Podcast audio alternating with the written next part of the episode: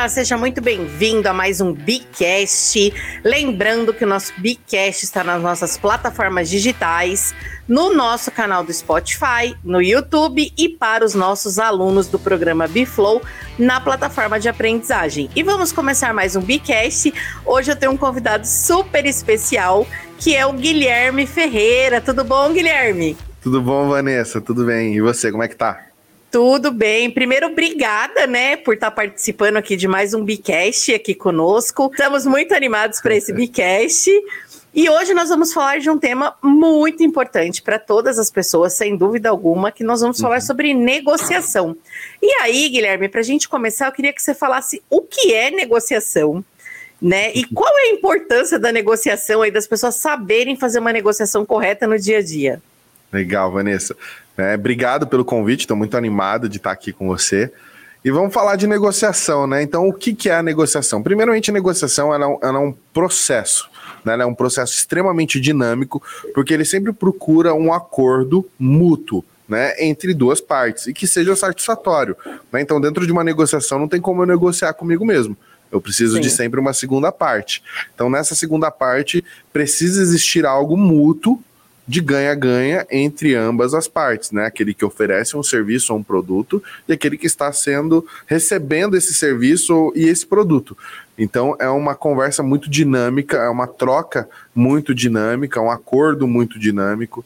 Então é a negociação se resume basicamente nisso, né? Entre duas partes onde conversam sobre algo de forma dinâmica encontrando uma sinergia, encontrando algo que se conecte e que entregue algo que seja um ganha-ganha, vamos dizer assim. Agora, Guilherme, quando a gente pensa né, em negociação, nesse processo de ganha-ganha, né, a gente sabe que existem alguns pilares né, fundamentais para que esse processo da negociação ele aconteça. É, queria que você falasse um pouco mais sobre esses pilares, porque sem esses pilares fica muito difícil, né? É, uhum. A gente fazer e ter um processo de negociação. Então, eu queria que você explicasse um pouco para o pessoal aí quais são esses pilares Sim. e a importância deles, né? Como é que eles se dão aí no processo de negociação. Vamos lá, né? Na verdade é um tripé, né? Toda negociação é baseada em, em, um tripé, são três competências que precisam ter ali dentro dessa negociação. A primeira é a informação, né? Quem detém a informação ou, ou tem o um conhecimento maior do que está sendo oferecido entre aquele que está falando, oferecendo serviço, e aquele que está recebendo. Eu, como estou oferecendo, obviamente eu preciso ter o, o, controle e deter o conhecimento, a informação daquilo. A segunda parte é o tempo, o segundo pilar é o tempo. Logicamente, quem detém o controle do tempo controla a negociação. Se eu, às vezes, tenho uma negociação que eu tenho um time muito curto, automaticamente quem está agora no controle da negociação é o meu cliente, não sou mais eu, porque o time dele pode ser mais longo que o meu. Né? Então, quem tem o tempo também detém o controle da negociação. E o terceiro pilar é o poder, é aquele que pode mais, é aquele que tem a maior autoridade sobre o assunto que está sendo conversado. Então, quando, o, o, por exemplo, se eu, como que estou oferecendo produto ou serviço, me posiciono como uma autoridade perante ao meu cliente, a pessoa que eu estou negociando, e ela perceber que ela não tem a mesma autoridade que eu, automaticamente eu controlo a negociação. Agora, se for o contrário, eu perco o controle da negociação e quem manda é o meu é o meu concorrente na negociação, vamos dizer assim. Então a gente pode afirmar aí, Guilherme, que antes da gente começar uma negociação, a gente precisa entender quanto tempo a gente tem para fazer essa negociação, certo? Uhum. O quanto que eu tenho autoridade sobre esse assunto, né? E o quanto realmente é, eu tenho de informação, é isso, mais ou menos? Isso, exatamente isso. O tripé. Eu, como aquele que está oferecendo algo, eu preciso ter completo domínio sobre o que eu estou oferecendo é lógico que eu vou ter o time de entrega, mas eu não preciso entregar isso para o meu cliente. Eu controlo o tempo, ele, ele não pode saber que ele tem o controle do tempo.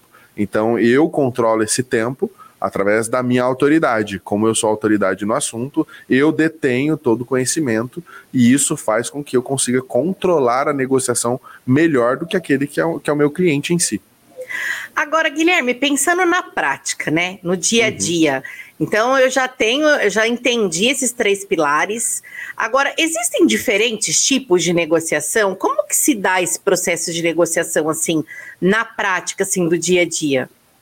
Vanessa, existem, existem vários tipos de negociação, né? Mas eu vou ressaltar especificamente três, né? A primeira, baseada no poder, né? Como que funciona uma negociação que ela é baseada no poder? É pegar ou largar. Né? Eu só tenho até aqui, sabe aquela, aquelas chamadas, é só hoje, é só amanhã, é só agora, né? Se você não pegar agora, tem outra pessoa que vai pegar. Então a negociação ela é pautada no poder. Eu posso mais, se você não pegar, outro vai pegar, né? Então essa é uma da é a primeira negociação que existe. A segunda, ela é baseada na troca, onde existe uma troca de algo, eu ofereço um serviço um produto e eu recebo algo em troca. Geralmente isso é muito comum para quem trabalha com permuta, né? Eu ofereço um serviço em troca de outro serviço. Então essa é a troca, existe negociações pautadas nisso. E existe a terceiro, o terceiro modelo de negociação, que ela é baseada na argumentação, né? Então ela não vem trabalhando o conceito de desconto, ela não vem trabalhando também um conceito de poder de pegar ou largar, mas eu faço com que o meu cliente reflita sobre a negociação, reflita sobre o serviço que eu, tô, que eu estou entregando ou o produto que eu estou entregando, e eu argumento. Né, eu trago várias argumentações onde eu trago uma ancoragem e ele toma a decisão com base nas minhas argumentações. Então, eu acabo não concedendo ou não tendo tantas concessões como às vezes baseada no poder ou na troca. As concessões são menores, porque através da argumentação eu estabeleço um reconhecimento de valor do que eu estou oferecendo. Você é um especialista em vendas. Sim. E aí, quando você vai pensar que você vai atender um cliente, quando você vai fazer um processo grande de venda, porque você trabalha também com venda B2B, é, você escolhe que tipo de negociação que você vai levar? Para esse momento da venda? Como que é esse processo? Conta um pouquinho para aí para o pessoal que está vendo a gente. Existe, existe um processo, né? Porque cada cliente você atribui uma característica diferente. Então, por exemplo, teve clientes que eu fui para negociação baseada no poder, teve cliente que eu fui baseado na troca, e teve cliente que eu fui na argumentação. Então, aí eu falo que existem as fases da negociação, né? São quatro delas. A primeira é a preparação, meu planejamento. Então, eu, eu estudo meu cliente. Então, eu entro, entendo a empresa, entendo o negócio dele, entendo o business, antes mesmo de conversar com ele. Então, eu me preparo, eu me municio, porque eu já me planejo qual é o tipo de negociação que eu vou ter com aquele cliente. Então, com essa preparação, eu parto para a segunda fase. Eu crio todas as minhas estratégias, porque daí eu desenho. Se com ele eu vou baseada no poder, com base em quê? Com as informações que eu tenho da empresa dele, que eu entendi e tudo mais, então eu desenho a minha estratégia do poder. Se eu vou por, por, permuta, eu desenho as minhas estratégias na permuta. E se eu vou para argumentação, eu já tenho todas as argumentações desenhadas para as possíveis objeções que ele vai me trazer. Aí eu parto para a terceira fase, que são as ações, ou desenvolvimento da negociação, que é onde eu vou começar a negociar, apresentar meu produto, meu serviço, negocio com o cliente, ele entendeu e eu começo a executar tudo que eu planejei e que eu criei de estratégia. E por último, o acordo. E no acordo, eu posso fazer concessões e argumentação e eu faço todo esse desenho, mas nada fugiu do meu planejamento, nada fugiu da estratégia, porque eu sempre sigo essas quatro etapas, nessas quatro fases da negociação. Então, antes de qualquer negociação, se planejar e se preparar antes. Agora, é verdade que nessa fase de. Vou voltar só um pouquinho. Nessa fase de argumentação, Uhum. Muitas pessoas, às vezes, elas acabam perdendo uma negociação porque elas tentam usar a característica do produto ou do serviço. E aí você me corrige se eu estou errada, né? Então as pessoas deveriam usar nessa fase de argumentação, é, é, importante esse estudo antes, que você acabou de falar, né, da empresa, do cliente, como que os benefícios do seu produto, do seu serviço é, vão se encaixar com essa empresa que você está negociando. É mais ou menos isso, Gui? Guilherme? Sim, é exatamente. É porque, na verdade, quando a gente fala de negociação, e eu, eu preciso ter uma sondagem. Por mais que eu fiz o meu, meu dever de casa de estudar a empresa, eu não negocio a empresa, eu negocio com uma pessoa. Né? Então, por mais que às vezes eu estou fazendo uma negociação B2B, quem está representando o B2B é uma pessoa, é um ser humano. Então, acaba sendo um B2C também. Né? Nessa conversa com o cliente, representando a empresa, eu já tenho algumas informações que eu estudei sobre ele. E numa, num relacionamento, num bate-papo, eu entendo mais dores e mais informações dele. Quando eu me municio de todas as informações, eu estou preparado ainda mais para trabalhar o benefício. E o grande erro das vendas de muitas empresas, de muitas pessoas, é que elas trabalham a venda com base na vantagem. A vantagem não vende, ela não fecha contratos. O que faz fechamento de contrato é a venda do benefício. E o benefício sempre vai estar pautado em, do, em dois pontos fortes: desejo e dor. Desejo faz a pessoa comprar? Faz. Faz uma empresa fechar negócio? Faz. Mas o que mais move uma pessoa numa compra é a dor. É tudo o que pode acontecer de ruim se eu não estiver com esse produto ou esse serviço dentro da minha empresa. Né? E aí é o benefício. Então, quando eu falo da argumentação, eu sempre ressalto o que é de benefício para o business do, do, meu cliente, para o negócio dele, para a pessoa. Então, o tempo todo, mas eu preciso estar muito atento, uma escutativa para entender, não só ouvir, né? Escutar, absorver, e aí, por conta disso, eu consigo criar a estratégia correta para que faça efetivamente uma venda. E mesmo se você está numa negociação de uma solução, por exemplo, de um projeto dentro de uma empresa, é importante saber como aquilo vai ajudar e vai acrescentar, né? E vai agregar. Uhum. Então, quando no processo de argumentação, por exemplo, de uma negociação, é fundamental que você conheça a fundo os benefícios daquilo que você está tentando negociar para que você consiga fechar isso. É mais ou menos isso, né, Guilherme? Exatamente, é isso mesmo. Perfeito. Agora, conta para mim qual foi a maior negociação que você já fez, quais as dificuldades e como que você saiu dessa negociação.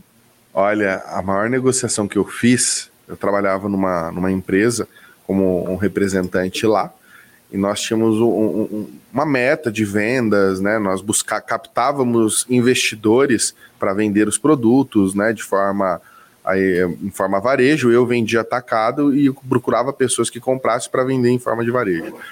E a, a, a, média de valores lá era um, e de repente surgiu, consegui abertura com o cliente e começamos a negociação. Essa negociação foi teoricamente rápida pelo valor que ele investiu. Foi, foi uma das maiores vendas que existiram na empresa da história, na história da empresa, né?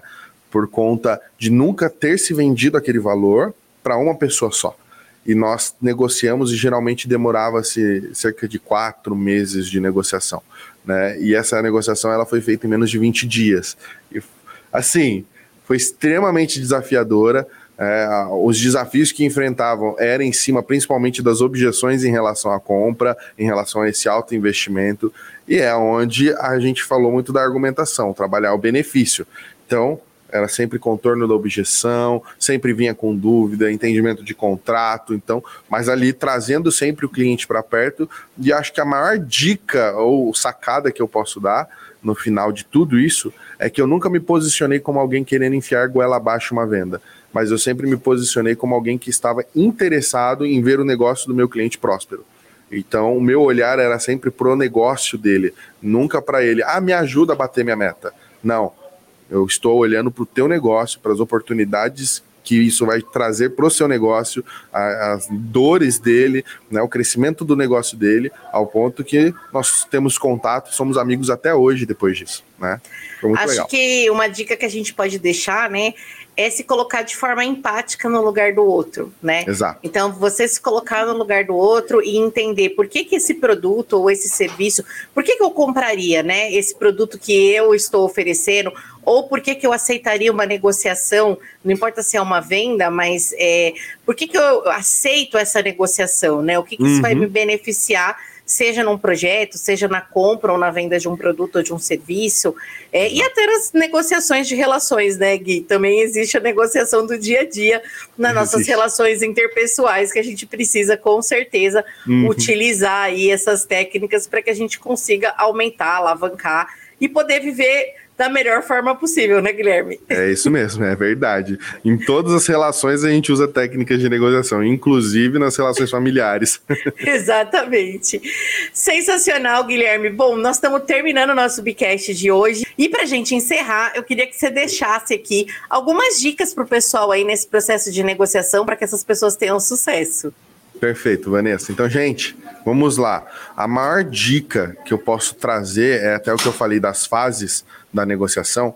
Anotem mesmo e utilizem isso para o dia a dia e para sempre. Primeiro, planejamento se planeje com seu cliente, entenda quem é ele, tenha todas as informações, e não importa se é B2B ou B2C, entenda quem é o seu cliente. Depois, desenhe as estratégias que você vai utilizar na conversa com esse cliente, porque as informações que você obteve, elas vão poder te dar a direção de qual estratégia, qual a melhor, a melhor técnica da negociação que você vai poder utilizar. Terceiro, deixe seu desenvolvimento, as ações de conversa com o seu cliente, entenda como você vai desenvolver e as ações que você vai tomar durante a negociação, já esteja altamente planejado. E por último, acordo, domine o contrato, domine, tenha o controle de tudo e você vai ver que a negociação vai ser sempre bem sucedida, com o conceito do ganha-ganha no final, sempre. Beleza? Sensacional. Obrigada, Guilherme, por participar aqui de mais um Bicast conosco. Eu agradeço pelo convite. E, pessoal, nos vemos na próxima semana com mais um episódio. Seja mais, seja Biup, pra cima. Até mais. Tchau, tchau. Tchau, tchau.